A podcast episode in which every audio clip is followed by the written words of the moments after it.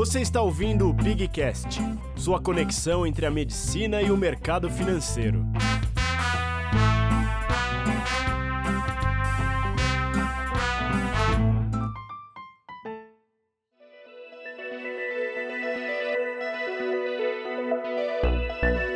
Pessoal, tudo bem? Sejam bem-vindos a mais um episódio aí do Pigcast. É muito legal ter vocês aqui hoje de novo. É, hoje está com o Júlio Miranda, um convidado super especial.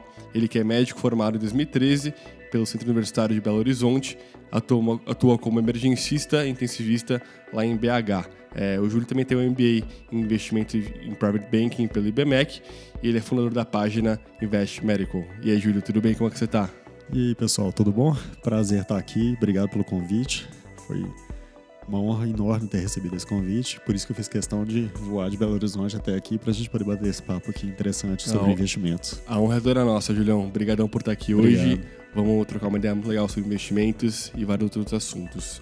É, para me ajudar nesse papo, tô aqui com o Tomazella, meu fiel escudeiro aí, mais uma vez, mais um episódio. Sempre Como você tá. Tommy? Opa, tamo tu- tudo em cima aqui. Gravamos o último episódio há não muito tempo aí, já, já tava com saudade de É novo. isso. Vambora pra mais uma, cara. E que prazer receber você aqui, Julião. Muito Obrigado. obrigado. A gente ficou muito feliz quando você falou que ia vir de longe pra ver a gente. É, acho que no mínimo reforça o quanto é importante que a gente tá fazendo aqui hoje, o que a gente vai falar. Com Exato. certeza, o trabalho que vocês estão desenvolvendo é interessantíssimo. Igual eu falei antes no, no- na prévia, aqui na conversa prévia da gravação, né?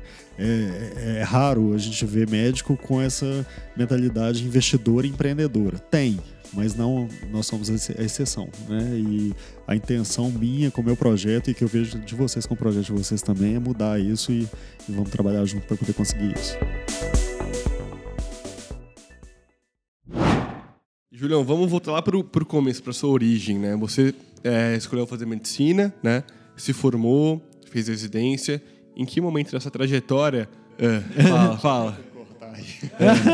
Não, Na verdade, eu não fiz residência, eu formei, comecei a atuar e aí eu fui pegando mão para emergência, para terapia intensiva e tudo. Escolhi fazer a pós-graduação, ela não conta como especialização, né? automático pra gente falar da residência. É, a com não- certeza. é. alguém não... É, eu sou uma exceção assim que deu certo não fazendo residência. Beleza. É legal ter esse ponto de vista, porque o pessoal que é bitoladão, né? Só É, acha que vai dar certo na vida. exatamente. Tem que sair fazer Não que eu acho que seja um caminho errado, sabe? É, é o caminho tradicional e tudo, né? Mas eu segui um caminho fora do, do, do comum e acabou dando certo. Assim, Entendi. eu tenho atuação nos hospitais bem bacanas em Belo Horizonte, hospitais grandes, famosos e tudo.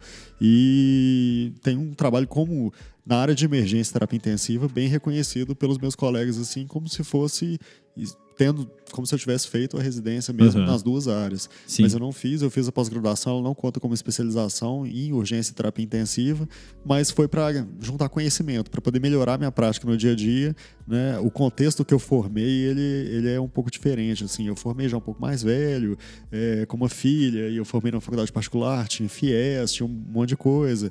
Então acabou que eu escolhi trabalhar e quando eu vi eu estava conseguindo atuar de uma forma muito boa, com muitos cursos de, de, de, é, De capacitação ali. de capacitação, tanto em emergência quanto terapia intensiva e tudo, e foi dando muito certo. Então, é claro que a gente tem que ser. do, do Fiesp que você chegou a buscar mais sobre investimento, sobre entender de finanças ou não? Não, porque o FIES ele não pesa assim muito na minha renda hoje em dia, sabe? Pesava no começo e era uma preocupação no começo. Eu ficava assim, nossa, como eu vou ganhar como residente e pagar esse financiamento altíssimo e tudo. Mas acabou que depois a renda ela vai subindo e a gente e com essa mentalidade financeira que eu tenho hoje e tudo não é um, não é um, um peso tão grande para mim, né?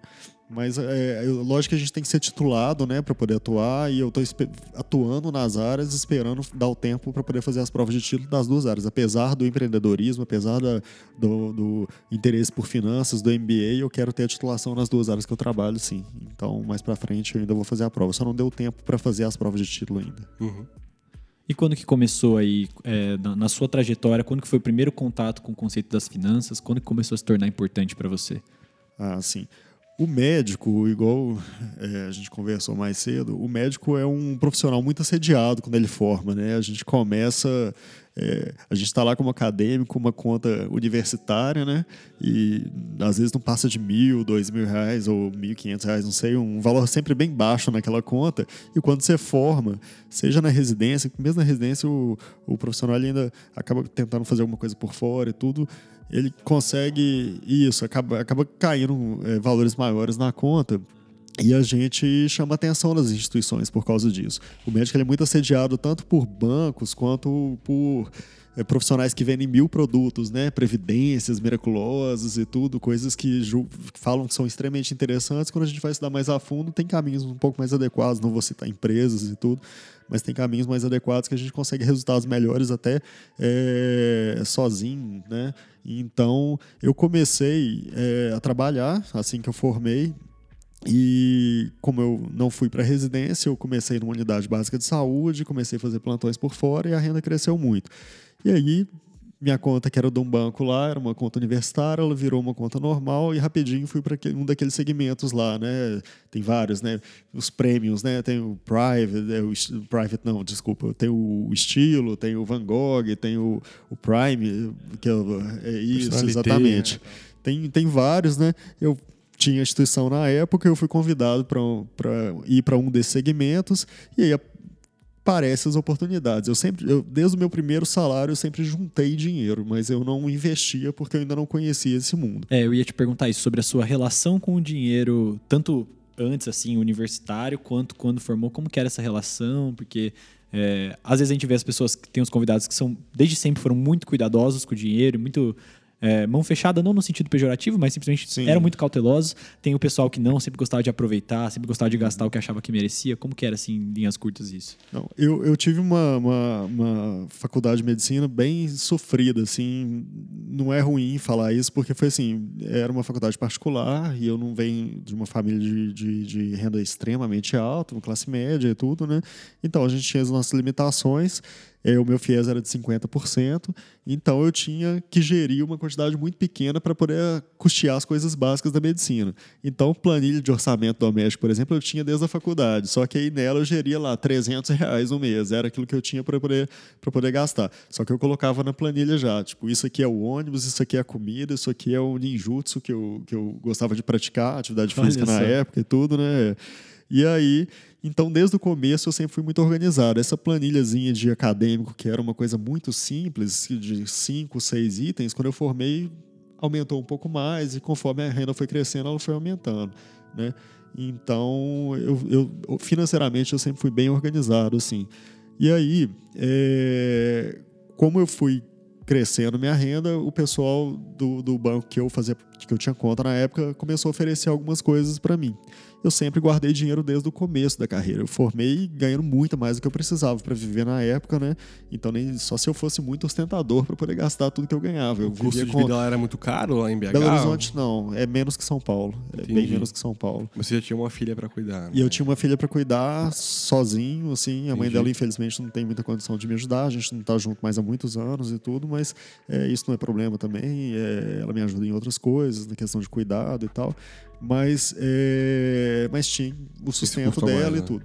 Então, mas mesmo com isso, a renda ainda era muito acima do que eu precisava para viver. Então, sobrava muito e eu guardava, mas não sabia o que fazer. Quando eu entrei para esse segmento do banco, que era é, um segmento mais. É, é, esse que a gente citou aqui, começaram a ver que a grana ficava parada na conta corrente e oferecer algumas oportunidades de investimentos. Né? O gerente do banco ele tem que bater as metas dele lá. Quando vê um cliente com muito dinheiro parado na conta, ele começa a oferecer os produtos lá. E eu achei interessante na época. Eu não tinha nenhum conhecimento de investimento na época. Achei interessante e aí que foi o primeiro contato com os investimentos apliquei tudo que me, me orientou é. lá, né? E coloquei, travei meu dinheiro em CDBs três anos e. Você não e chegou a ficar desconfiado né? assim com os produtos que te ofereceram? Você chegou aí atrás antes dele estudar alguma coisa só confiou não, no cara não. e. Na época foi, foi um erro grave. Entendi. Inclusive, eu tomei prejuízos com isso, porque uhum. eu, não, é, não foi só renda fixa que me ofereceram, né? E tudo eu tinha um, um dinheiro bom guardado e Entendi. tudo. Né? Só que Chegou é o primeiro passo. dinheiro com, com os investimentos É, do banco? Porque é, fundo de ação, né, acabou oscilando para baixo, então aí acabou que alguns da hora, resultados não foram tão tem Na interessantes. tese ali, né? Tirando-se da hora, acaba perdendo dinheiro. Na e- verdade, não tirando da hora. Na verdade, é, um fundo de ação, por exemplo, péssimo que eu tinha antigamente, ele, nossa, ele foi só prejuízo durante muito, muito tempo. Ah. E nem a mentalidade de acompanhar isso eu tinha na época, sabe? Uhum. Eu colocava lá o dia que os CDBs vencerem, né? eu- Você até vai o lá e termo, resgata. Eu vou lá, resgato e vou vendo como tá esse fundo de ações, esse Uhum. outro aqui e tudo. E foi assim, foi péssimo, foram péssimas escolhas, mas que trouxeram um aprendizado gigante que me fizeram. Peraí, tem coisas melhores. Eu vou Uhum. buscar aprender sozinho e vou gerir melhor meu dinheiro, né? Isso durou quantos anos? Pra você perceber. Não, foi pouco tempo. Pouco foi tempo. pouco tempo. Foi o quê? Uns dois anos, dois anos e meio, mais ou menos, Pra você investindo. perceber que tava na hora de você entender um pouquinho Isso. melhor da- desse assunto Exato. tomar as rédeas do, do seu próprio patrimônio, né? Exato, tomar as rédeas do meu patrimônio. Foi isso, foi o clique que eu pensei assim na Entendi. época. Eu falei assim, pô, deve ter coisa melhor. Vou atrás, estudei e vi que tinha. Fui esperando o, o que eu tinha investido vencer. O fundo de ações, igual você falou, eu tirei no prejuízo mesmo, né? E, e, e corri atrás de coisas mais interessantes. E aí eu comecei a interessar muito pelo tema. Falei, pô, esse negócio é muito legal. Olha aqui, se eu tivesse feito isso com minha grana lá atrás, o resultado hoje seria muito melhor. E comecei a estudar, estudar, isso virou uma mania pra mim. Eu me apaixonei com o negócio. A gente né? sabe bem como é. Pois é. O negócio Co- como- obsessivo. assim. Como que você foi atrás desse, desse assunto? Porque imagina que lá em 2015, 16, né, que você começou a estudar mais ou menos, é, ainda era muito menos desenvolvido o cenário do que é hoje em 2021, né? Hoje está muito mais é, desenvolvido toda a questão de, de influencers, é, ou redes sociais, YouTube, tem muito O acesso à conteúdo. informação é muito. Exatamente, muito... tem um processo de informação. Lá em 2015 era um pouquinho menos. né? Como que foi atrás desse conhecimento? Foi livros, foi vídeos, foi cursos de fato? Como é que foi isso? Eu tive a sorte de conhecer um colega seu aqui de São Paulo que chama Gustavo Cerbasi, muito cedo. E aí. Clássico. Pois é, esse Não cara. conheço, né? nem sei quem é. Quem é esse cara aí? Quem é esse cara? esse cara mudou completamente o rumo do- das minhas coisas, tanto em, termos, tanto em termos de empreendedorismo quanto os investimentos. O primeiro contato assim com um estudo pessoal mais profundo sobre o tema foi ele, com vários livros, li todos os livros dele, inclusive esse mais novo agora, sabe? E, e o canal dele é muito interessante. Aí já tinha um Instagram, eu fui, então o primeiro contato foi com ele. E aí vieram os outros influencers, que hoje em dia eles são bem famosos, né? Gradativamente foram aparecendo, foram tomando expressão, né? E eu fui seguindo todos e fui estudando por conta própria também. Eu cheguei a fazer o curso do Gustavo Cerbasi, ele tem um curso muito interessante, chama Inteligência Financeira, um curso muito completo. Não é barato em termos de preço, mas é o valor do curso é fenomenal, né? O retorno é muito grande. Exatamente. O curso ele se paga muito rápido, assim, se você seguir direitinho tudo que, que, que, ele, que ele orienta, né?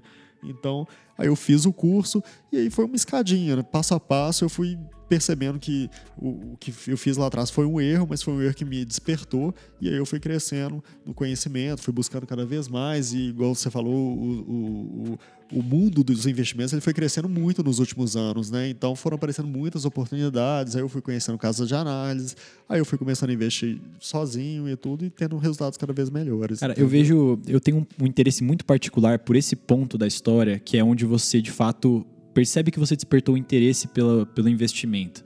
Que eu acho que é um ponto de gargalo muito importante para nosso, o nosso ambiente, para o público que nos escuta aqui, que é essa questão do.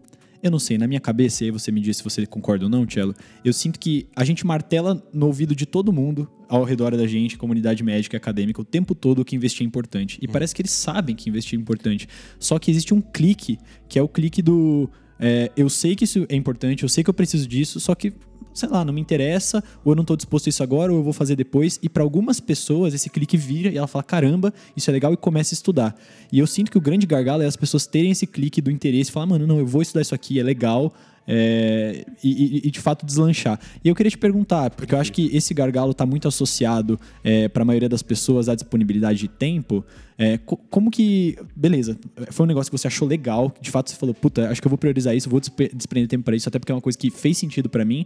Mas como que você conciliava a medicina e o estudar no começo para os investimentos? Como que é isso? É, como, como- quando eu comecei a estudar sobre investimentos já era formado, eu, eu nessa época eu já não trabalhava mais na unidade básica de de saúde, eu já trabalhava só com plantões, estava num plano de saúde muito interessante em Belo Horizonte, em que eu tinha uma carga horária muito flexível. Eu, tinha, eu fiquei mais de um ano trabalhando só em uma unidade de saúde. Médico não é recomendado que faça isso, é bom diversificar né, a, a, os locais que você trabalha, se de repente você perder aquele lugar, você tem os outros.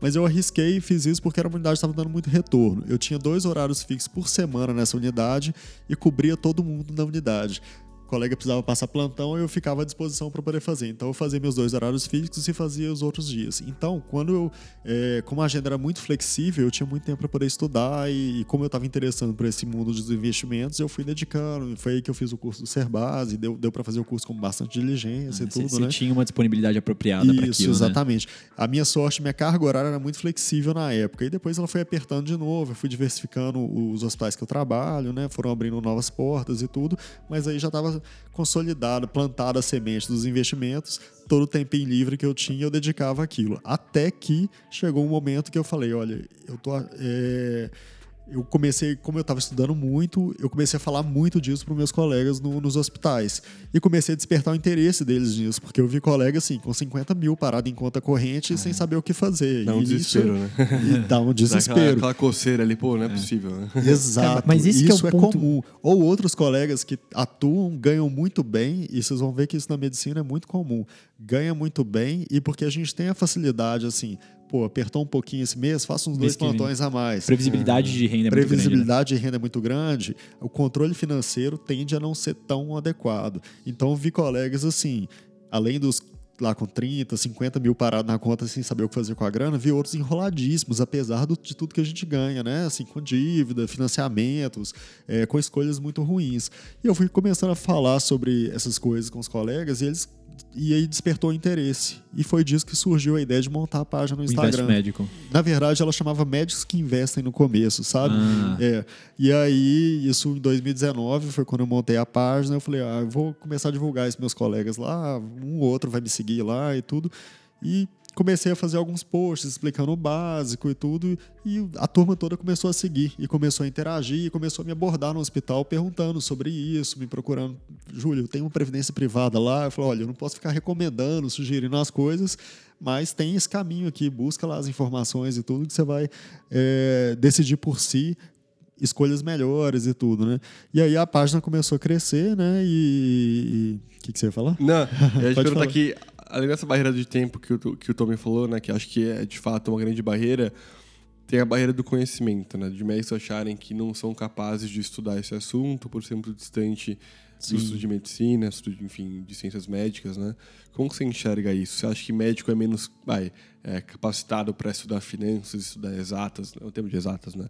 É, ou você acha que isso o cara é uma puta bobagem, não, não acho faz nenhum sentido? Grande bobagem. É. Porque o que que acontece? Vocês estão terminando a faculdade de medicina agora. Você sabe que vocês passaram nos últimos seis anos. Não é fácil, né? Deu conta. O ser humano é muito capaz, né? Dedicando o tempo necessário e tudo, a gente consegue aprender qualquer coisa. É, se deu conta da faculdade de medicina, investimento tira de letra, né? Porque a faculdade é muito difícil. É, a questão é que acho que o profissional pode ficar tão bitolado com a medicina e querer só saber daquilo. Isso pode ser um problema. Uhum. Mas capacidade de aprender e, e, acho que de forma alguma o médico consegue. Cara, sim. e, e para mim esse é um dos pontos principais. Assim, é o que eu mais tenho dificuldade em, em em entender é essa questão de como a gente despertar o interesse nas pessoas. E a gente traz vocês aqui justamente para a gente conseguir vencer essa barreira. Porque todo mundo que vem dá a mesma resposta que você deu para essa última pergunta. Cara, não é difícil. Vocês aprendem medicina, vocês, vocês veem Exato. fisiologia de membrana, cara. Finanças é nada. Finanças é feijão com arroz, sabe? de membrana. É, sabe? Tipo, Nossa, qualquer coisa assim. Tipo, primeiro ridículo. período. É, então. No fim, a gente nem vê isso, né? A gente vê uma vez na vida e não vê mais. Sim. Mas a questão é, não Mas é, é sobre a dificuldade. Eu lembro que é dificílimo. É, exato, exato. Tipo, como fazer as pessoas se interessarem, como a gente mostrar que sim, é para todo mundo e tem que ser para todo mundo. Cara, não precisa ser um hobby, você não precisa tipo amar fazer isso, mas tipo, como a gente mostrar que é uma responsabilidade que vale muito a pena ser tomada, né? Exato. Talvez no começo você vai investir um tempo a mais para aprender o basicão ali, isso. criar uma base mais sólida, mas que ao longo dos anos ou meses você não vai ter que dedicar cara, 10 horas por semana para investir bem, sabe? Isso, não é isso. Não, não vai é ter que ficar só estudando investimento Total. por anos e anos Exato. e anos. Total. O profissional, pô, o cara forma sem saber nada sobre isso. A gente não tem aula de finanças na faculdade, bom, pelo menos nas nossas lá em Minas eu sei que não tem, né? Tem muitos amigos que formaram em várias faculdades lá e a gente não tem aula de finanças. Eu não Sim. sei como que é aqui Não, em São Paulo. zero. Aqui também é Nada. incipiente. Mas né? então ele forma sem saber nada. E aí, dedicar um pouquinho do tempo para poder saber o básico e tomar melhores decisões, porque igual, é, não sei se eu comentei já no podcast live ou se eu comentei antes, mas o médico é um profissional que ganha muito bem. Assim, eu sei que não é igual antigamente. Antigamente, médico né, ganhava muito mais, né? Mas eh, aí a gente ainda ganha acima da média das profissões normais. É, é um profissional que ganha bem, que tem uma, uma, uma facilidade de fazer renda muito, muito grande, né? Então, ele.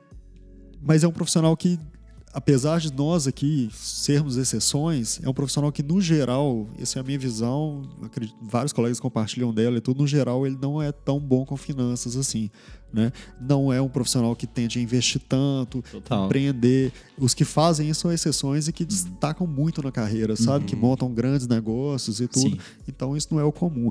É, a ideia é que eu acho que hoje em dia, para o rumo que a medicina está tomando, eu não sei como está o mercado em São Paulo, mas em Minas está tá difícil. É. né? A gente que já está formado há muito tempo, que já tem espaço lá, tranquilo, mas o pessoal que está chegando agora está passando aperto para conseguir um emprego, mesmo? passando aperto para poder. E, e, assim, os valores de plantões, eles não se Reajustam pela, infla- pela inflação. Eu formei com o mesmo valor de plantão que eu recebo hoje em dia. Isso tem oito anos, né?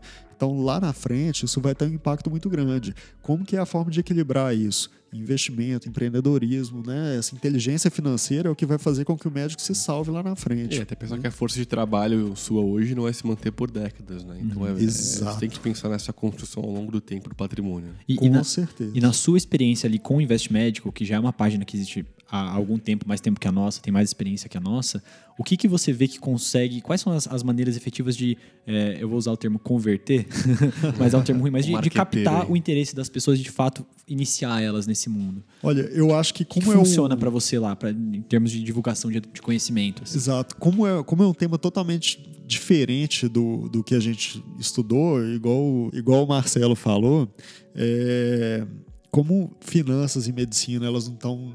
As áreas são diferentes e tudo. A gente. Medicina tem muito de exatas, tem biofísica, tem farmacologia, tem muito de exatas, mas não é para o lado financeiro, não é economia, né? não é administração.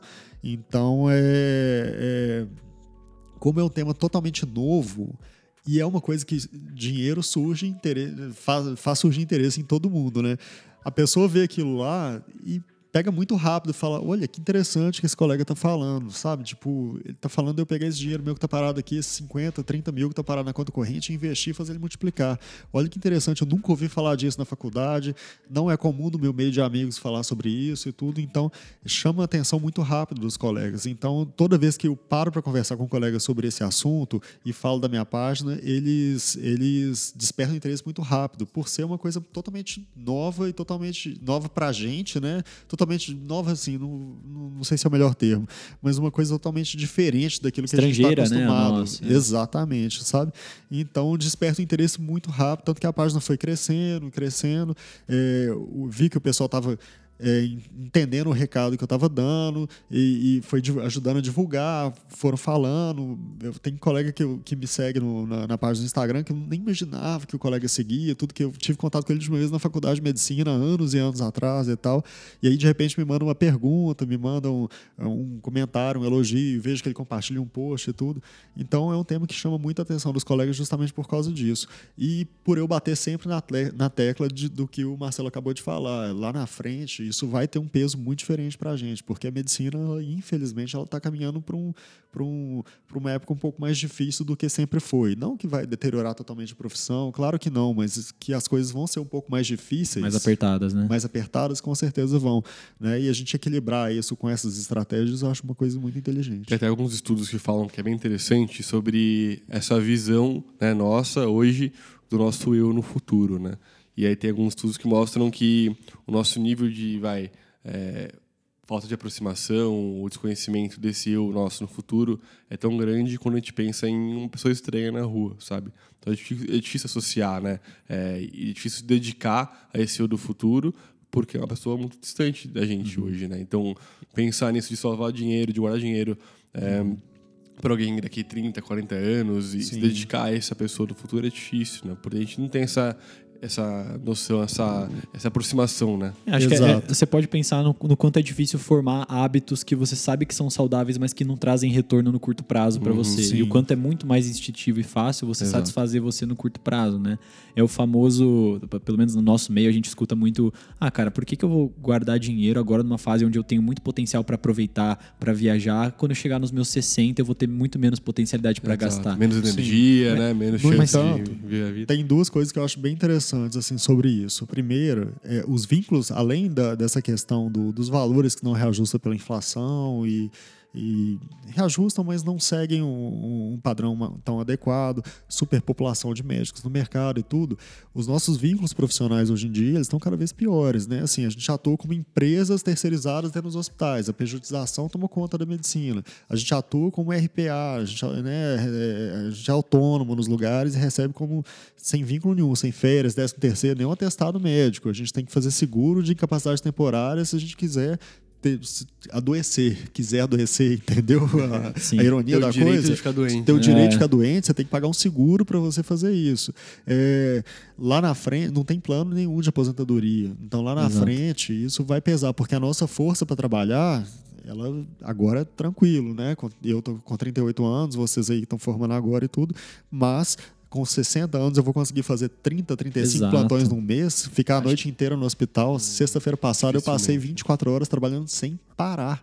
No, no hospital que eu trabalho como emergencista, sabe? Assim, Casa um pegando caso fogo. atrás do outro. E é um hospital É, que normalmente é tranquilo, sabe? Assim, né? E, e, assim, 24 horas, um caso gravíssimo atrás do outro, hospital muito cheio e tudo. Será que com 50, 60 anos eu vou aguentar isso? Eu acredito que Exato. não. E Né? acho que é, efetivamente as pessoas que seguem essa linha de raciocínio do eu tenho que aproveitar agora, não vou sacrificar o agora em, em prol do futuro, não entendem que vai ser mais difícil fazer dinheiro no futuro. Exato. Não E só pela própria disposição pessoal, mas pelo mercado de trabalho também. E ainda mais porque normalmente essa pessoa é o tipo de pessoa que não vai se interessar tanto por construir um patrimônio financeiro e nem por desenvolver meios alternativos de garantir a renda no futuro. Não vai pensar em empreendedorismo. Exato. Porque a pessoa que pensa em cuidar das finanças é também, é, muitas vezes, está interseccionado com a pessoa que pensa em construir um negócio, em garantir outras vias financeiras. E a- a- esse pessoal não tem essa referência. Esse pessoal tem da referência os seus assistentes do hospital, os seus colegas de trabalho que também estão dentro do hospital. Então, para ele, é aquela cabeça de fazer uma carreira tradicional. Só que a carreira tradicional é uma coisa que já, já está deixando de existir, já está se transformando. Exatamente, né? Talvez você esteja montando o plano do seu futuro em cima de uma coisa que existiu no passado. Que já deixou de existir. Exato. Exato. E a segunda coisa que eu ia falar é que é, essa questão de ah, por que, que eu vou deixar de viver é, agora para tentar aproveitar essa grana toda lá no futuro? Não, isso não é correto. Para quem tem uma inteligência financeira bem desenvolvida, isso não é correto. O correto é o equilíbrio. O correto é você ter uma vida boa agora, equilibrada com a construção de um futuro. Porque Exato. o futuro ele pode ser que chegue, pode ser que não, né? Eu vim de avião para BH para cá, tudo pode acontecer, Tudo pode né? acontecer. De BH para cá, tudo pode acontecer. Mas é, o meu presente ele é muito bom. Eu tenho uma não é vida viver uma vida tranquila. frugal, né? Tipo, Exato. não é Não é, uma vida de os- ostentação agora, nem de escassez agora. É uma vida equilibrada, o presente com o futuro, né? Então, assim, Ainda mais para médico, é isso. é muito possível. Totalmente Difícil você dizer possível. que alguém que ganha seus mais de 10 mil reais por mês não consegue levar uma vida confortável e ainda assim guardar. Sem Eu dúvida. tô pensando que no futuro a- as chances de a gente viver mais do que as pessoas vivem hoje é muito maior, né? Muito Então, maior, né? A Esse expectativa de vida crescimento de vida, muito, exatamente. sem então dúvida. tem que planejar para aí 80, 90 anos talvez ser algo mais comum do que já é hoje, né? Exato. Isso. Eu acho que equilíbrio é a palavra da lei, assim, sabe? Porque quem tem inteligência financeira vive com equilíbrio. Gasta bem no presente, aprende com os erros do passado e constrói um futuro próspero caso ele venha. Se não vier, se não vier o presente foi bem vivido. Né? Eu tenho lá, no, no meio da minha planilha de orçamento eh, financeiro lá, eu tenho lá um fundinho de viagens, tem que ter uma viagemzinha internacional fora a pandemia, né? Antes da pandemia eu fazia isso. Uma, uma duas viagens internacionais por ano. É, um, restaurante bom com a, com, a, com a noiva uma vez por semana, pelo menos, e tudo, mas também sem prejudicar os investimentos, que são é, o pagar-se primeiro, né? Que é um conceito bem comum nas finanças, né? Receber os repasses do hospital lá, se paga primeiro, o que sobra você divide entre suas coisas, paga suas contas, salva para poder fazer uma viagem. Isso, é- isso na medicina é totalmente possível. Então, quando eu vejo um colega assim, ou com 50 mil parado na conta corrente, ou totalmente enrolado em dívidas, isso me incomoda muito, né? E a ideia do projeto ela surgiu com isso. Eu falei, eu vou começar a ensinar isso tudo que eu aprendi e esses resultados bons que eu estou tendo, eu vou começar a passar para meus colegas através de uma página no Instagram. Né? E aí o negócio foi crescendo, foi crescendo, o número de, de seguidores foi aumentando, o pessoal começou a interagir muito e tudo. É, eu fiz o curso do Serbaz, ele estimula muito o empreendedorismo e é, no começo do ano passado eu vi que o IBMEC tinha aberto no ano anterior o MBA de Investimentos e Private Banking. Eu pensei, olha, tá bem interessante. Eu tenho uma veia empreendedora desde a adolescência, igual eu comentei com vocês, eu sou guitarrista, né? Então eu já tive banda, mas eu era o gestor da banda, eu que uhum. organizava contrato, fechava os shows, organizava a banda toda, então era você já tinha um pouquinho isso dentro de você, né? Que então, você é, caiu ali empreendedora de, de, de, adolescente, sabe? É. Então eu sempre tive a intenção de montar algum negócio, apesar de ter feito medicina e tudo, sempre tive. E aí eu comecei a ver nisso a oportunidade de um negócio. Né? É, eu vi que a página estava tomando uma expressão interessante, os colegas nos hospitais me abordando e tudo.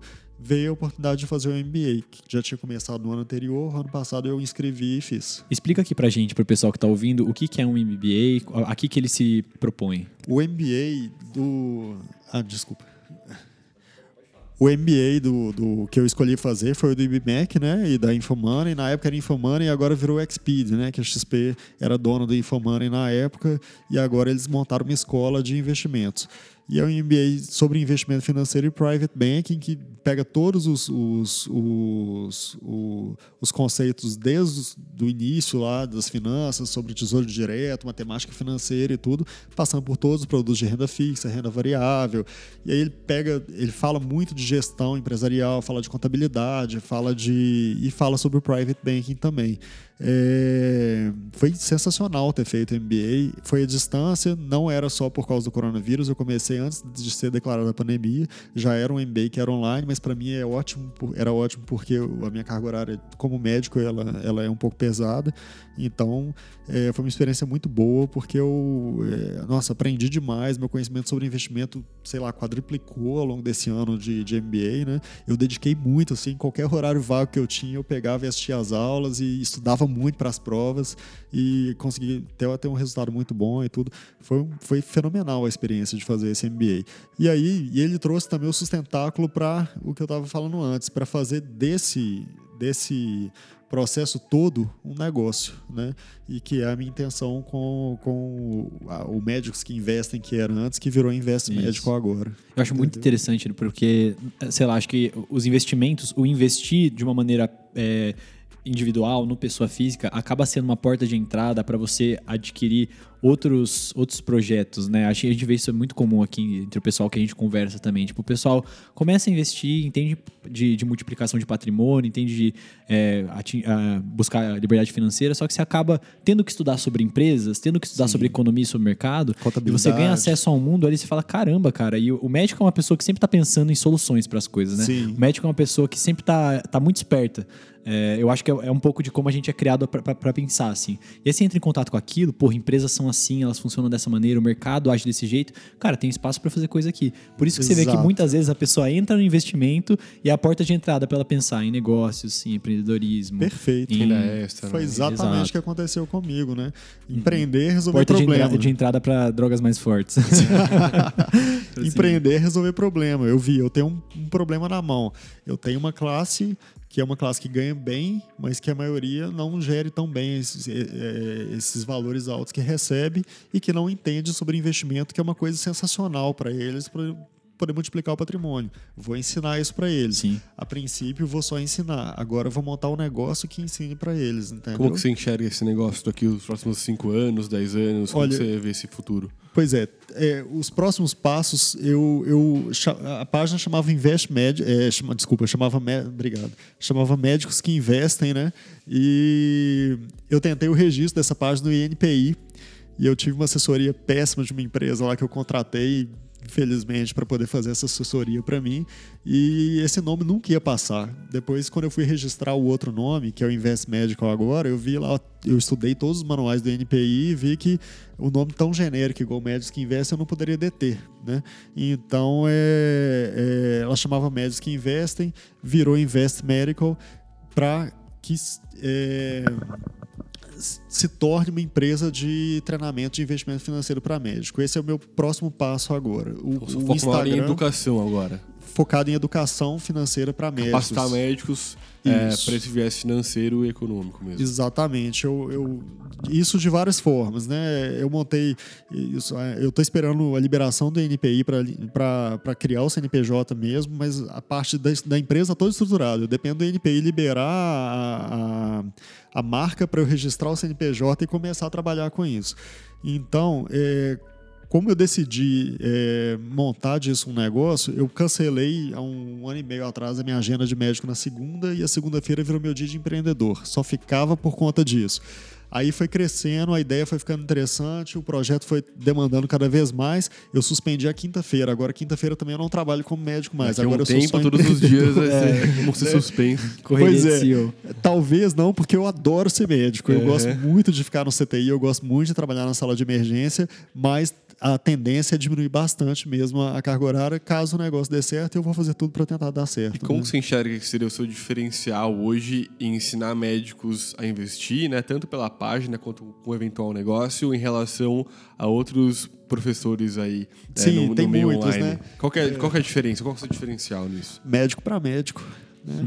o negócio é um médico que está Uhum. dentro da realidade do, do, do profissional, ensinando outros médicos baseado naquela realidade. Isso conecta Entendeu? mais com, com o. Exatamente. Inclusive, na própria página, vários colegas eh, já, já comen- comentaram comigo. Júlia, é muito interessante porque é um médico falando para outros médicos de finança. Então, acho que esse é o, esse é o diferencial que eu tenho. É claro que o- muito do que eu, que eu vou ensinar é baseado no, no que todo mundo fala, né? Todo mundo fala o que é um CDB, todo mundo fala que é renda fixa, renda variável, todo mundo explica sobre ações e tudo, mas trazer para essa realidade do médico a questão de contabilidade, a questão de, eh, das cooperativas de crédito que a gente estava comentando antes, a questão do imposto de renda do médico, que é uma loucura de fazer, né? Tem tantos plantões de autônomo e tudo, e a gente normalmente terceiriza uma coisa que é tão interessante da gente fazer junto, fazer sozinho, que é o imposto de renda. Você né? não tem contador. Então, oi? Você não tem contador, por exemplo. é Eu tenho uma muito comum. contadora porque eu tenho empresas para que eu, é Ah, tá. a questão de atuar como médico, como empresa dentro dos hospitais, então eu tenho uma contadora, mas não ela que faz meu imposto de renda de pessoa física. Uhum. Entendi. Ela só me passa o, o que eu tenho que declarar da- dessas empresas no, no- na minha declaração Uhum. Na de pessoa declaração. física. Mas quem faz a declaração, inclusive dos meus investimentos, tudo sou eu, Uhum. entendeu? Né?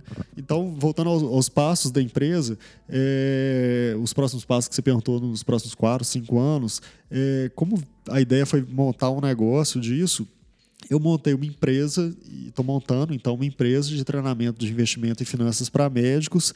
E é, eu montei um treinamento muito completo, voltado assim bem para a nossa realidade médica mesmo, abordando desde o comecinho lá da organização financeira, falando sobre essa, essa reflexão que a gente trouxe aqui sobre a aposentadoria do médico, sobre a realidade do mercado médico hoje em dia e indo para os produtos de investimento, declaração de impostos, cooperativos de crédito, é, a planilha de orçamento doméstico, né, de, de orçamento pessoal, orientando como é que monta uma direitinho e tudo. Então, montei um negócio bem completo assim para oferecer para os colegas e montei em paralelo uma palestra é, padrão para poder dar nas faculdades de medicina, principalmente o pessoal que está formando, assim, né, para poder conscientizar o pessoal e tudo, e também para poder divulgar o meu negócio, né. Então, esse é o primeiro passo. Mais para frente, é, dando certo isso, capitalizando com esse negócio, eu vou reinvestir a grana que eu consegui com esse negócio em expansão do negócio. É, é, talvez um curso online, talvez um escritório um pouco maior e tudo, e passo a passo, né, no longo prazo, devagarzinho, a gente Hoje o treinamento crescer. que está é, montando, ele é presencial ainda ou ele já é voltado ao, ao público online ou não? Como é que Os funciona? dois. É, quando eu lançar, é, eu estou esperando a liberação do NPI da marca, registrar o CNPJ e o resto está tudo pronto. Né? Até a mesma contadora que gere essa questão das empresas de repasse médico que, que vai fazer essa parte, é, que vai fazer a- a- o registro da empresa e tudo. É, ele é um, é um, um treinamento formado feito tanto para ser dado presencial aí num coworking, né, num, num, num espaço com um número limitado de pessoas para ser bem, bem pessoal mesmo a coisa. E isso intimista para pegar na mão do, do, do médico mesmo, mos- ensinar a montar a planilha, mostrar cada produto de investimento, ensinar a abrir um home broker, como é que faz cada operação e tudo, né, a familiarizar com aquilo, então uma coisa um pouco mais intimista. E é, o online também, porque a intenção não só de, de conseguir é, vender isso para o Brasil inteiro, para colegas do Brasil inteiro, porque tem gente do Brasil inteiro que segue hoje em dia a página, mas também pela questão da pandemia, né? Então, às vezes, alguns colegas podem não se sentir tão seguros e tudo, né? Então, tem os dois formatos, online e presencial. né? Legal. Cara, que incrível. E, e sempre com o objetivo de capacitar um pessoal que tá começando do zero mesmo, né? Isso, começando do zero é o primeiro passo. Porque Legal. como eu fiz o MBA e meu conhecimento cresceu muito, eu assim que eu terminar de estruturar isso e emplacar esse aí, eu vou começar com os mais profundos aqui. A empresa também ela fornece Uhum. Começar treinamento em ações. A empresa também fornece um treinamento em fundos imobiliários. Aí, assim, claro que o treinamento inicial ele vai falar sobre esses temas, mas aí vão pegar agora uns bem profundos sobre ações, um bem profundo sobre fundos imobiliários, né? E, e vamos seguindo. Isso são só ideias por enquanto, né? O que está o que tá formado mesmo são o treinamento e a palestra ainda. Legal. E, Julião, vamos agora é, caminhando para o fim já do nosso podcast, infelizmente, mas vamos, a gente queria entender um pouco melhor como que você aporta seu dinheiro hoje em dia, como que você pensa o seu dinheiro, o seu capital, é, chegou ali no final do mês uma grana, para onde você direciona ela, como que você divide as porcentagens, Sim. conta um, um grande panorama geral para a gente entender melhor a sua carteira por trás aí. Perfeito. Então, é, sem citar ativos para não parecer para conta do disclaimer, né? Claro. Eu tenho várias ações eu, é, divididas em, em setores assim. Eu gosto muito de varejo. Eu tenho três empresas de varejo.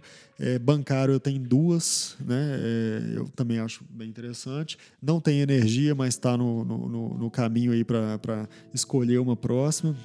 Eu tenho fundos de ações, eu tenho dois. Tem um, inclusive, que é de um gestor sensacional aqui do Brasil, que eu gosto bastante dele. É o César Paiva, né? Não sei se vocês já, já tiveram contato com ele alguma vez. É, que é, inclusive, a minha exposição no mercado exterior. Ainda não tem ações diretas no exterior ainda, mas também é um próximo passo que eu, que eu tô para dar. A gente não consegue fazer tudo que a gente sabe, né? Não consegue estar em todas as grandes oportunidades, em, em, em todos os tipos de investimento, mas passo a passo a gente vai construindo a carteira. Isso é para longo prazo. É, eu invisto em ETF, eu sou bem fã de ETF, assim, eu tenho quatro ETFs na carteira para tentar acompanhar o mercado. Tem aquela estatística que fala que é, a maior parte dos investidores que tenta investir por conta própria, ele não bate o Bovespa, não bate os índices, né? E então eu mantenho aqueles lá para os ETFs para pelo menos alguma parte da minha carteira acompanhar perfeitamente o índice. Tenho dois fundos imobiliários e tenho renda fixa. A renda fixa uma parcela muito pequena da minha carteira, é, é reserva de emergência e oportunidades. Para médico, é, eu acho que a reserva de emergência, a gente falou algumas vezes da nossa facilidade de ganhar, de, de, de, de renda, né? de, de fazer valores é, maiores no mês e, e uma, uma flexibilização maior da renda, né? A gente pô, apertou um pouquinho, a gente faz um- uns três plantões a mais e consegue uma grana maior. Então a reserva de emergência minha ela é bem pequena, sabe? Ela, é, o que o pessoal fala de termos de reserva de emergência, hoje em dia eles falam de seis meses a a 12 meses, 12 né, de meses, reserva. A minha é de três meses só, porque eu sei que assim, se acontecer alguma coisa, vamos supor, um hospital que eu tô, eu for desligado desse hospital. A chance de você ficar três meses sem conseguir Sem- gerar renda é muito pequena. Exatamente. Então, assim, ela é muito pequena. A de oportunidades é um pouco maior. É, então, eu tenho dois tipos de renda fixa. A reserva de oportunidades, ela fica num CDB de liquidez diária, porque eu posso precisar de repente. Então, no, liquidez, no CDB de liquidez diária, eu saco lá cai na conta na hora e eu consigo aproveitar aquela oportunidade. Eu queria eh, aproveitar que você falou de reserva de oportunidade, só para entender um pouquinho mais a sua filosofia de investimentos. A gente está falando da carteira, né? E vem junto aí com a teoria de portfólio. É, quando você fala de, de reserva de oportunidade, você, é, você explora ahn, oscilações de mercado associadas a, a componentes emocionais? Você, explora timing de mercado? Como é que é Não, isso? na verdade, assim, a minha lá, filosofia é buy Bitcoin and caiu hold. 50% semana passada, boa Sim. oportunidade de entrada. Como é que é? Depende. É, a, minha, a minha filosofia de investi- investimento é buy and hold. É igual eu vi que vocês colocaram da, da frase do Warren Buffett, né? Isso. Venda aos sons de. ah, Como é que é a frase? É, Compre compre aos sons de canhões e dos venda aos canhões sons dos violinos. E venda aos sons de violinos. Essa frase, para mim, ela, ela, ela é para investimento de longo prazo, sabe? Porque o que, que acontece? Igual eu faço com, com, com os meus investimentos. O ano passado, quando a, a, bolsa despencou do jeito que foi, se você tem uma empresa que você, que você confia nela, que você escolheu bem, você estudou, que foi através de uma recomendação de uma boa casa de análise, ou de um bom assessor, ou, ou de uma boa corretora, com um relatório bem feito, você estudou e você investiu porque você sabe exatamente o que você está fazendo e não houve deterioração daquela empresa, se não houve perda dos fundamentos, uma queda igual do ano passado nessa empresa é uma grande oportunidade, porque foi uma queda geral. Né? Então, nesses momentos, eu uso minha reserva de oportunidade, entendeu? É, outras coisas pontuais e tudo. Isso vale, é, isso vale de maneira assimétrica só para comprar ou se você acha, ou você acaba por achar que nossa, um ativo claramente está muito esticado, muito sobrevalorizado, vou vender um pouco dele. Isso acontece também para venda? Acontece pelo seguinte, é igual eu vendo ao som dos violinos, né? Se você, vamos supor, você tem uma carteira lá muito bem estruturada e é, tem uma oportunidade porque pontualmente um probleminha lá na sua empresa, numa empresa que você gosta bastante, tudo fez ela caiu um pouquinho, a oportunidade de se aumentar não deteriorou a empresa, foi só uma coisa momentânea, é a oportunidade de você aumentar um pouco a posição. E você está super posicionado numa empresa, está no lucro nela e tudo. Você vai rebalancear a carteira, você vende ao som dos violinos e rebalanceia a carteira, sabe? Então, e compra mais daquela, naquele momento específico daquela empresa, né? Então, isso é muito difícil, sim, não tem como você acertar. É, ser perfeito no, no, no mercado, é, é, impossível acertar todas e tudo, mas são as mas coisas que a gente vai tentar. alguns descolamentos que são muito evidentes, muito óbvios. Fala, puta, não, tem, não, não faz o menor sentido isso aqui. É. Né? É. Essa que você falou que era buy and hold, né? até indo para esse lado de value investing mesmo, Warren Buffett e tal. É, como que você faz essa análise de valor e preço, né? Através de múltiplos mesmo, é, ou se usa algum critério mais de, de valuation? Como que você faz essa análise e realmente enxerga esse desconto? Uma coisa mais técnica, uma coisa mais simples? Como é, eu eu não, não consigo fazer análise de empresas de forma tão profunda porque não sou analista de investimentos, né? Eu, eu apesar de ter o MBA em investimentos, é, eu não, não, não não me sinto capacitado para olhar para uma empresa, ir lá, buscar os números e tudo. Eu sigo casos de análise, eu acho que casos de análise é uma coisa muito interessante. Não sei se, é, você até falou que o pessoal entrou em contato com vocês, de algumas e tudo. Caso de análise é um, é um serviço bem interessante. Eu tenho uma que eu gosto muito é, e eu assino ela, então eu sempre leio os relatórios dessa casa de análise. E as, os grandes, as grandes corretoras, bancos de investimento, por exemplo, eles sempre lançam recomendações. E eu leio aquelas recomendações e tomo minha decisão baseado no conjunto, sabe? Então, é, o que eu também sinto da empresa, o que eu vejo da empresa no dia a dia, né?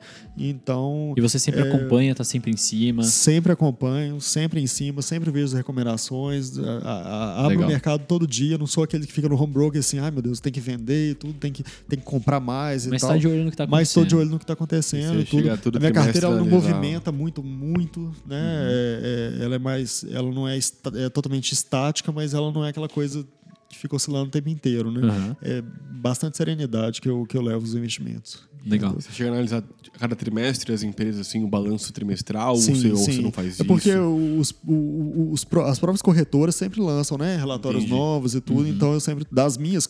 Por isso que eu acho que a gente tem que ter uma carteira de investimento boa, uhum. mas enxuta. Porque se você comprar, sair comprando 40 empresas, você não vai conseguir fazer é, esse tipo de serviço. para checar tudo depois. Exatamente. Se você conseguir acompanhar 40 empresas é muito difícil. É. Mas se você tiver uma carteira um pouco mais enxuta, poucos fundos, é, é, algumas ações, mas de forma diversificada, duas de cada setor, três de cada setor que você achar interessante, né?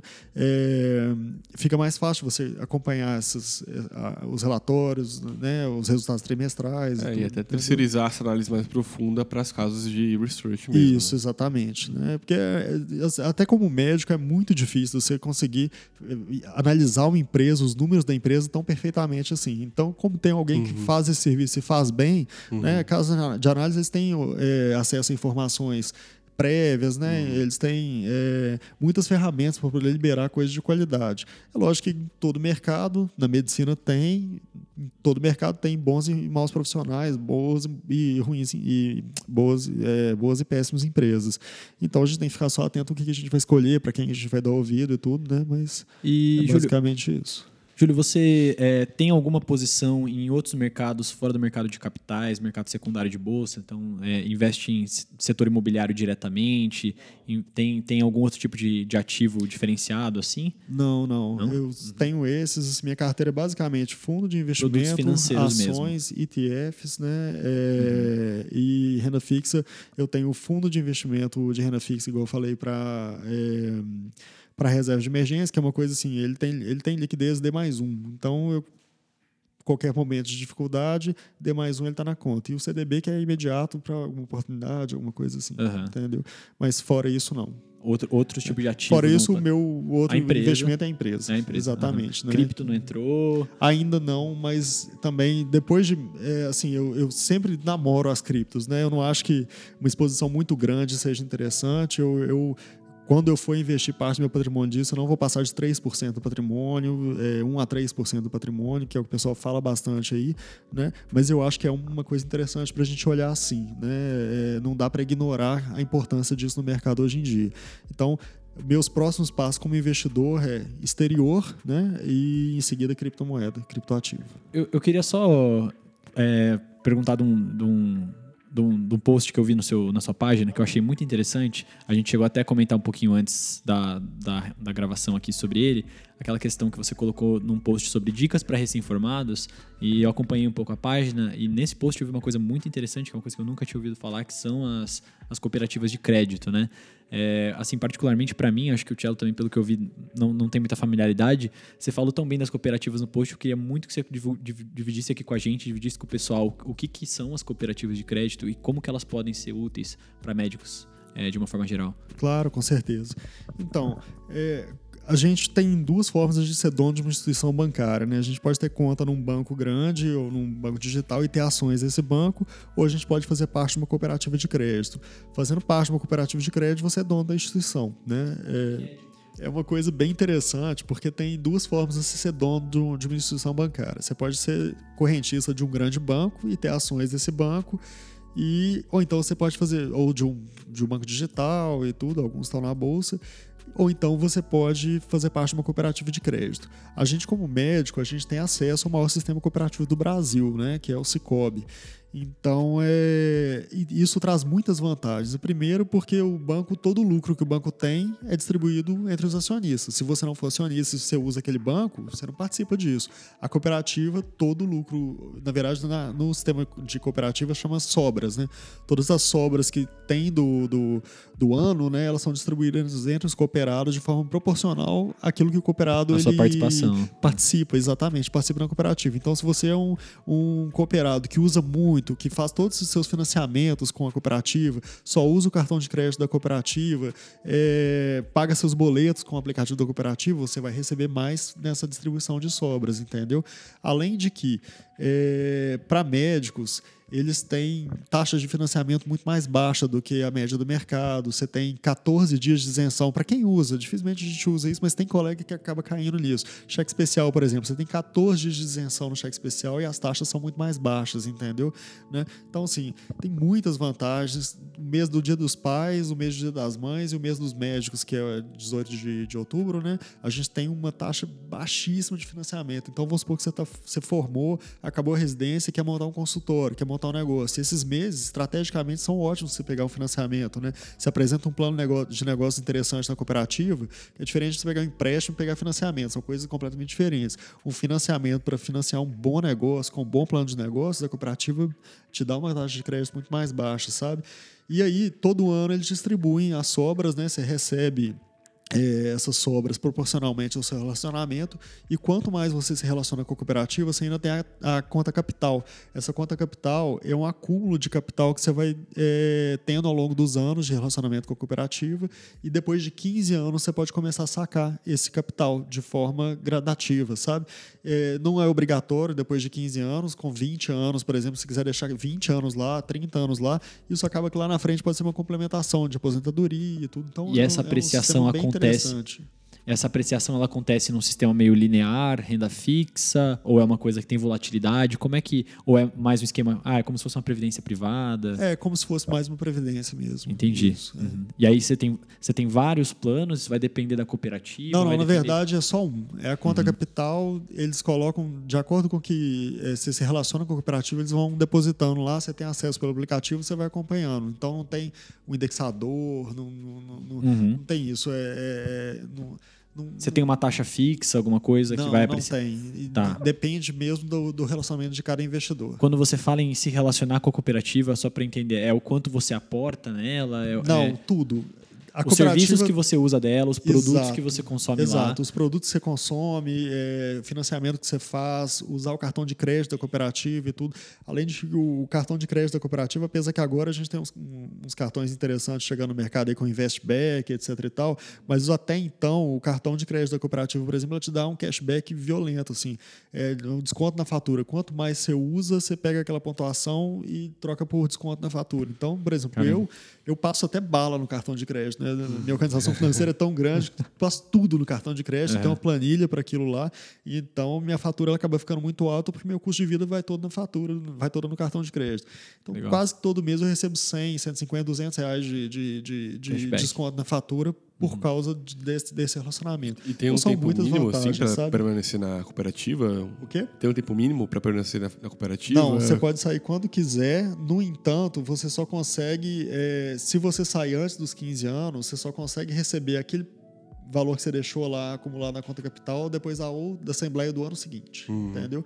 Mas você não é obrigado a ficar em tempo mínimo, não. E tem um valor mínimo de aporte para entrar na Na verdade, você tem uma taxa de integralização de 75 reais que você paga todo mês, é como se fosse é, uma manutenção aí da, da conta e tudo, mas não, ela não é igual a manutenção de uma conta de um, de um banco grande que você só paga aquilo e fica para o banco.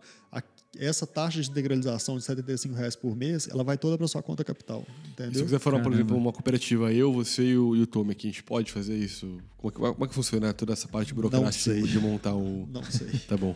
não sei, me perdoa.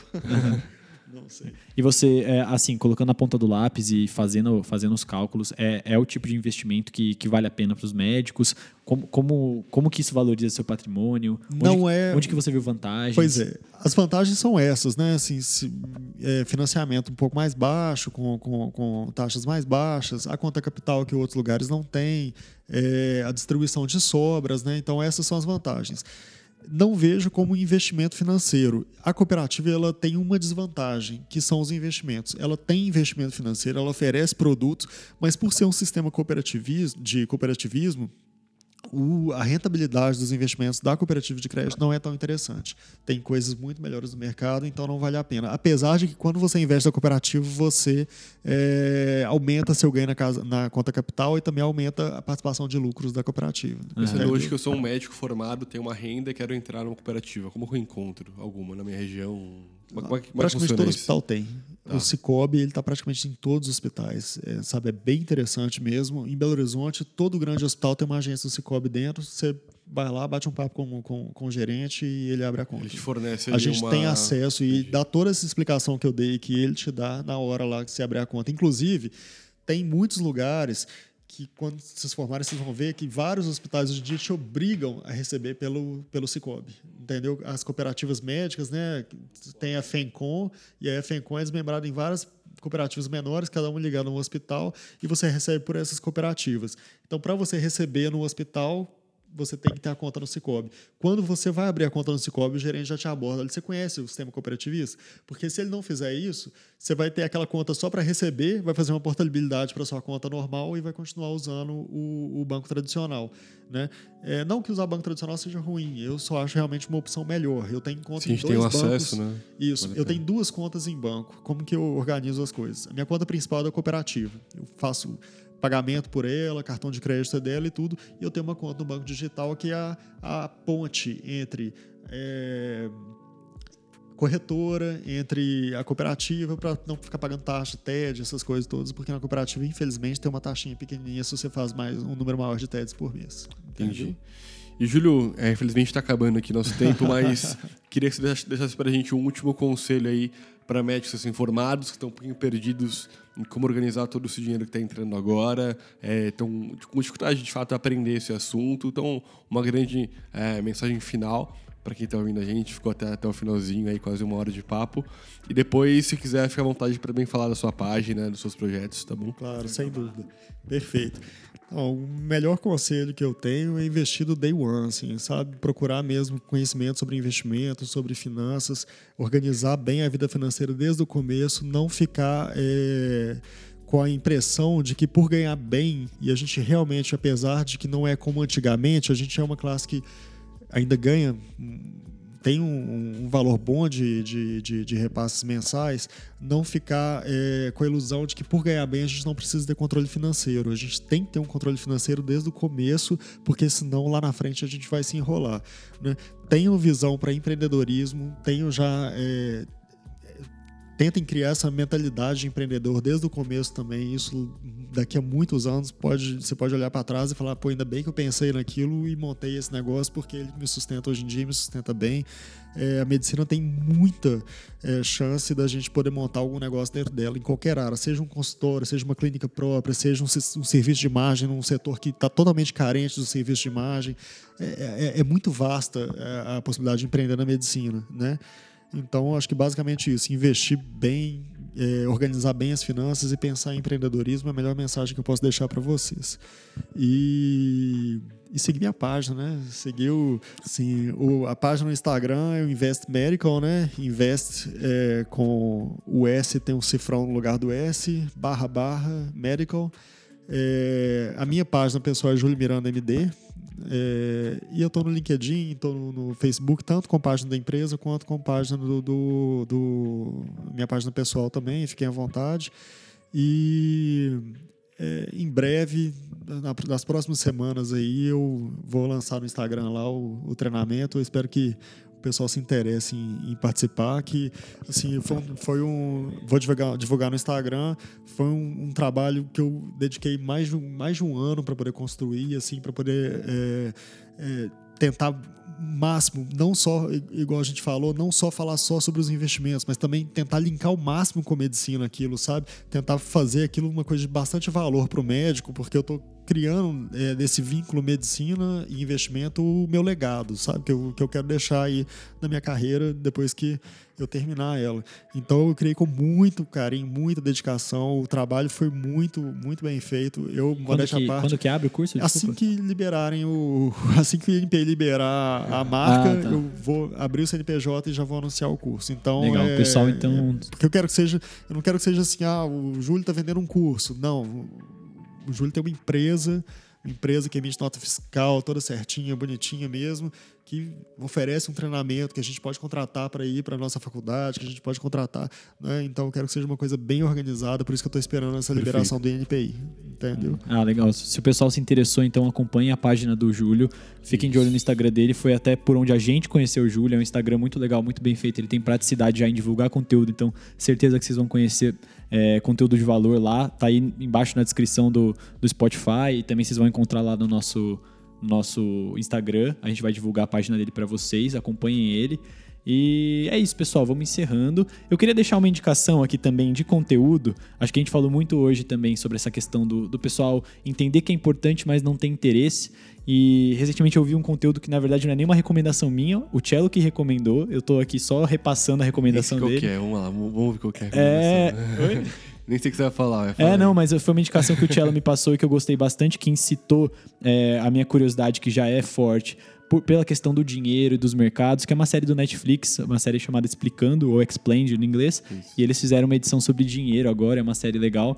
É, então eles têm episódios sobre aposentadoria, episódios sobre apostas, uhum. falam de diversos aspectos, sobre diversas facetas do dinheiro. Uhum. Então você aí que está meio na curiosidade, sabe a importância dos investimentos, mas ainda não, não, não, é muito ligado nesse mundo, assista a série, talvez te mova, te incite, foi um negócio legal que eu consumi recentemente, fácil acesso. 20 minutinhos ali, se faz. São seis episódios, né? Isso, eu agradeço a indicação. É. A indicação é do Cello, foi muito boa a indicação. É, muito bom, Essa pessoal. eu não conhecia também. É, se você quiser indicar algum conteúdo também, algum conteúdo que você gosta, fica à vontade. E... É, assim, eu, eu- sigo muito o tradicionalzão, assim, sabe? O, o pessoal famosão das finanças, assim, eu sigo todos e eu acho eles muito bons. Cada um traz uma, uma, uma visão diferente da coisa, né? Todos eles eu acho esses que estão há mais tempo aí, que são mais famosos, né? A Arcuri com sua, sua- com sua é, o seu humor, né?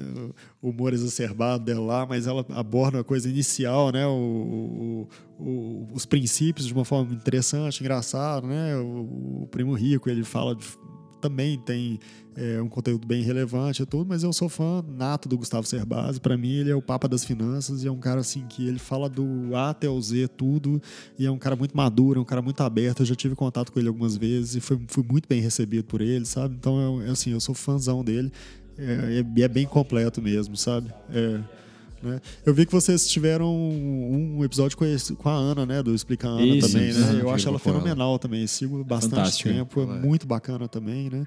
Tem muita gente boa no mercado e tudo. Não, então tá saturado. Não, não tá. Não tá, né?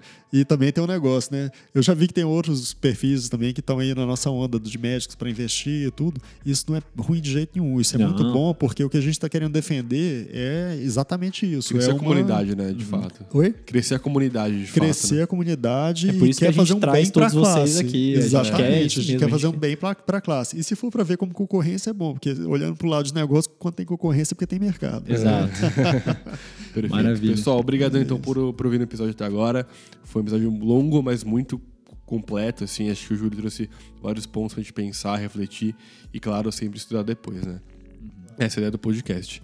Então, sigam o Júlio lá, acompanhem o conteúdo dele, é, eventualmente comprem o curso dele, é, visto no cara que ele realmente é muito bom, né? Obrigado. É, e acho que é isso. Sigam a gente também a gente no Spotify para ficarem ligados em todos os episódios que saírem. É, um a cada 15 dias, essa é a nossa meta. Sigam também a gente lá no Instagram, pi.invest. Quase todos os dias tem conteúdo, conteúdo novo lá para vocês. E acho que é isso, Tommy. Algo final aí para falar pro pessoal? É isso, Tchelo. Muito obrigado, Júlio, por vir Beleza. aqui com a gente. Obrigado Pessoal, vocês. vocês que estão consumindo o conteúdo, que gostam do podcast, manda uma mensagem pra gente. Manda uma mensagem no Instagram, manda uma mensagem nos nossos grupos A do quer do WhatsApp. vocês, né? A gente quer saber o que vocês querem ouvir, a gente quer interagir com vocês. É, então a gente tá su- super de portas abertas aí pra indicações, pra sugestões, pra dúvidas, angústias. Falem com a gente que a gente é muito acessível, beleza? Manda aí, Júnior. falar só a última mensagem aqui. Pessoal, muito honrado mesmo de ter vindo aqui. Agradecer demais o convite de vocês. E parabéns demais para vocês, né? Eu, quando eu perguntei a idade dos dois, eu fiquei surpreso, né? Mais de 10 anos a menos que eu, então com essa cabeça empreendedora, formando em medicina agora, essa cabeça de investidor já, isso tudo.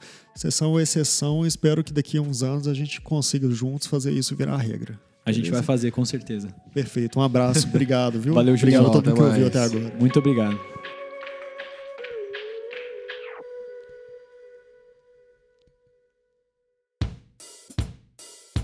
E antes de terminar, você que acabou de ouvir a gente, não esquece de seguir o nosso Instagram, pig.invest. Lá o espaço é livre para tirar dúvidas sobre qualquer assunto do mundo das finanças ou sugerir temas novos para o podcast. Ainda não segue a gente no Spotify? É a melhor forma de ficar sabendo dos novos episódios e acompanhar nosso conteúdo. Compartilhe aí o episódio com aquela amiga ou amigo que merece ouvir esse conteúdo único. Espero que você tenha gostado e até a próxima!